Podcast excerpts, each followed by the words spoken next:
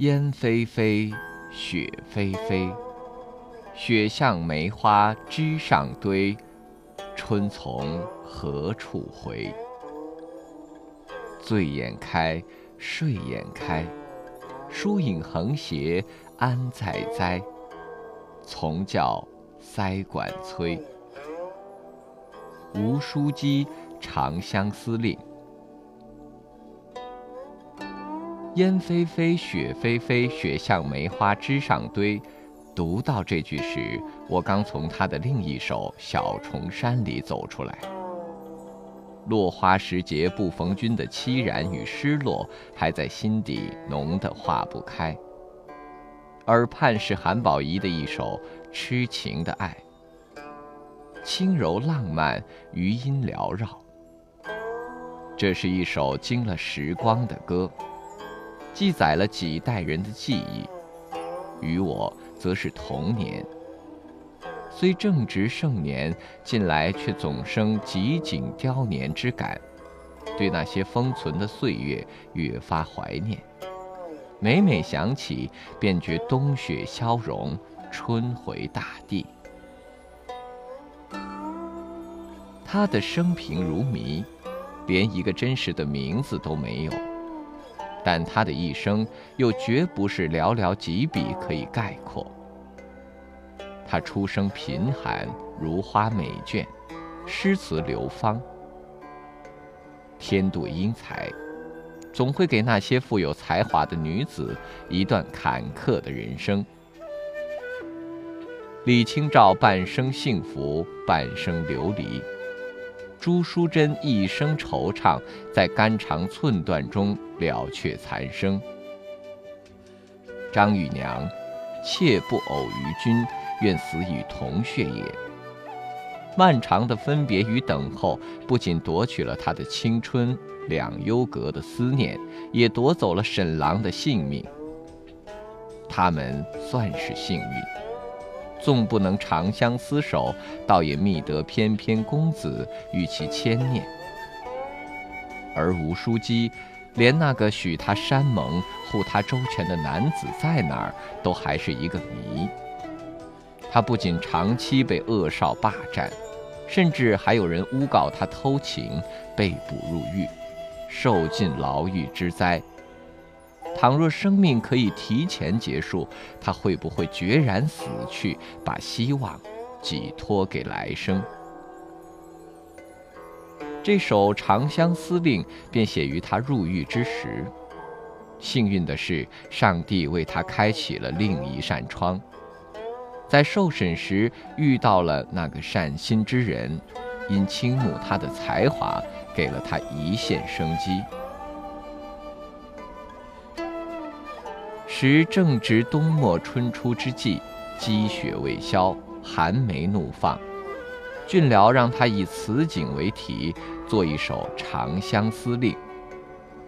他低眉婉转，神思奕奕，念道：“烟霏霏，雪霏霏，雪向梅花枝上堆，春从何处回？”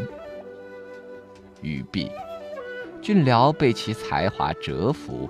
并履行之前的约定，将此案呈报太守，说明详情，吴书基才幸免于难，免去枷锁，恢复自由之身。他以梅花自喻，眼看冬天就要消散，春天就要归来，可是你看我心底却还是纷飞大雪。厚厚的雪压在梅花枝头，执意要它夭折，哪有春天复苏的气象？一向审理他的俊僚表明冤屈，公堂之上的饱学之士又岂会不明白？只是他纵然知道实情，倾慕他的文采，亦不敢擅作主张。唯有让太守亲眼见证他的才思，才能证明他的清白。否则，仅凭一面之词，太守只怕难以相信。诗词奇妙，可以救人于水火，亦可以杀人于无形。当年李煜因为一句“小楼昨夜又东风，故国不堪回首月明中”，被赵光义赐千机药毒死。苏轼乌台诗案险些丧命，也是因为诗文。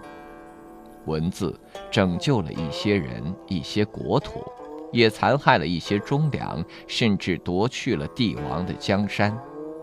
千古兴亡不敌一纸诗文，百年人生不过一抔黄土。你方唱罢我登台。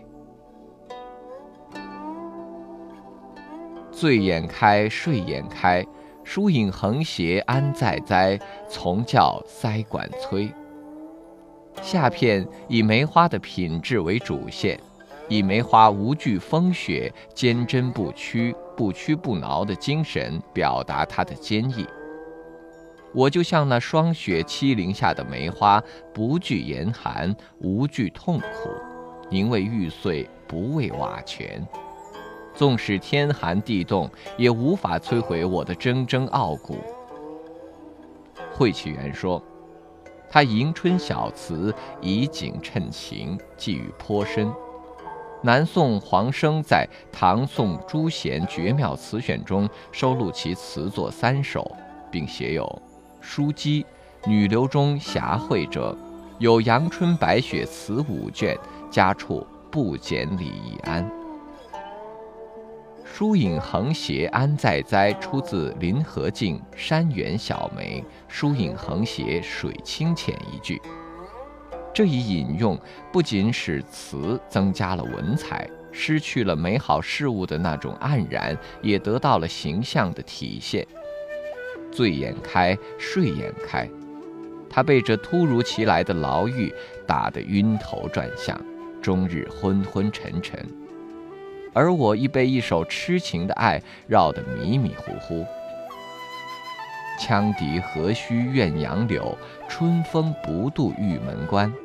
此时的我有些找不着东南西北，入戏太深。